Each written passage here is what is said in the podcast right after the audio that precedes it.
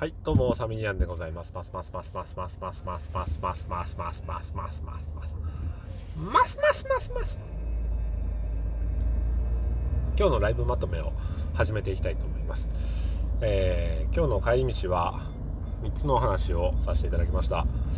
1つ目は、えー、枝切りばさみの職業病の話でございました、えー、2つ目が意図せず買ったボタニッシュそして3つ目があ小さなコツからコツコツと、えー、いう話をさせていただきましたけども。まず1つ目はですね、えー、なんですか？あの枝切りばさみのね職業病っつう話なんですけどね、あのー、今日はね枝切りをねまあ仕事じゃねえ、まあ、仕事本業じゃねえんですけどね。枝切りをこうやってきたわけですよ。そしたらねもう初めての症状が出ましてね。帰りにさあのー、押しボタン式信号待ってたの。押しボタン式信号ね。そしたらさあ信号機ってこう地面からこう支柱が生えていてそこからこう枝がぴょんと伸びててそこに信号がついてるの先っちょに そこの根元をチョキンと切りたいなと。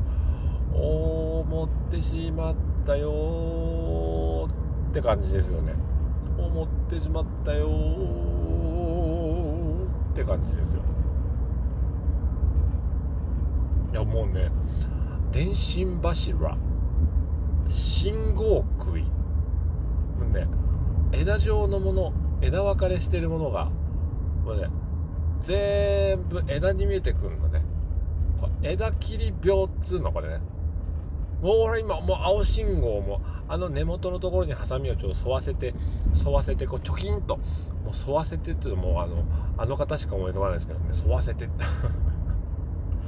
もう枝切り病のその標識だってそうですよ。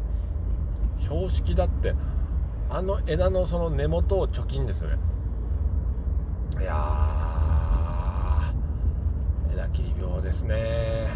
そして、えー、もう一つの病はですねあの枝切りばさみのね若い枝に入れた瞬間のこうサクサクふわふわっとしたあの切れ味のこう柔らかな手応えっていうのがもう手のひらにこう残っても染みついているわけこびりついているわけですよ。うわー枝切りばさみ。いいなーって。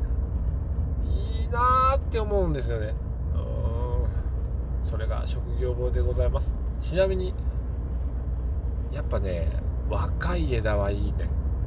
若い枝を切る時ってすごくね手応えがいいんですよ。年老いた枝はね手応えがないですよね。手応え。年老いた枝やっぱり若い枝がいいっすよね。若い枝が。でなんか2つ目意図せず買ったボタニッシュこの間ホームセンターでねあのー、車の芳香剤を買ったんですよ。なんか匂い大事だなと思ってさ車の芳香剤買ったんですよ。そしたらさあのー、いい匂いだなと思ってさ。エアコンのあの吹き出す靴から風が出てきた時にこう一緒にふわーっつってこう匂いがふわーってくるやつ。あれをね買って。あこれいいなと思ってボタニッシュ俺いいなボタニッシュ。ボタニカルトリートメントがありますよね。あの優しいやつ。でね、奥さんにこう、この間家族でドライブ行った時にね、奥さんに、奥さんちょっと奥さん、匂い買ったんだ、これ。どどうこれ？いい匂いでしょって言ったら、あ、これあれ、あれじゃん、これドルガバじゃんって。え？ドルガバなんですか、これ？あ、これがドルチアントカッパーダの匂いなんだと思って。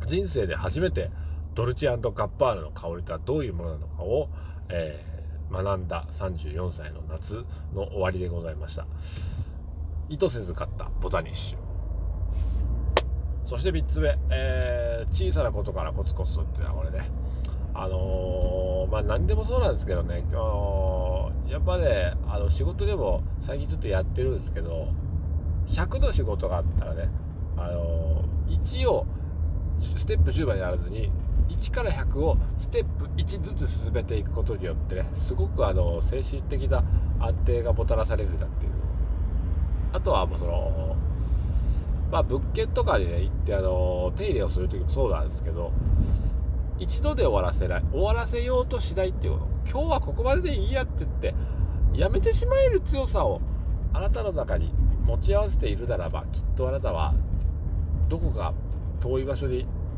行けるんじゃないでしょうか。それは誰の心の中にもある。高い山には登れない。でも砂場の山は足で踏んで崩せる、えー、そういった誰の中にもある。志でね。富士山にはちょっと登れないでも砂場の山なら蹴散らせると。じゃあ砂場の山を何回登ったら富士山の上に到達するんだろうかっつってそういう話だよ。だからまあなんつうんですかね。あのー、あれですよ、まあ、どんな大きなことで一度ではさ洗い物とかもそうですよ。洗濯物とかもそうそうもう一度でやんなくていいの。ああお庭に出したものを片付けよう。あ今日は半分でいいの。雨上がりでは雨で乾かすだけでいいの。お布団もそうですよ。お布団もあの家族全員分ね一度の今日せっかく天気がいいからでも家族全員分の布団をね今日干さなくていいの。今日は子供の布団だけで明日また天気良かったらあの大人の布団も干そうかなっていう感じでいいの、うん、靴も全部洗わなくていいの。今日はあの右足だけでいいの。明日は左足で。なんなら今日は紐だけ洗えばいいの。そうやって分解していくことによってね分解能力分解洗浄能力こそが、えー、人間をこう高みに連れて行ってくれる唯一の方法であると私は自負しておりません。それでは今日も良い一日を。さよなら。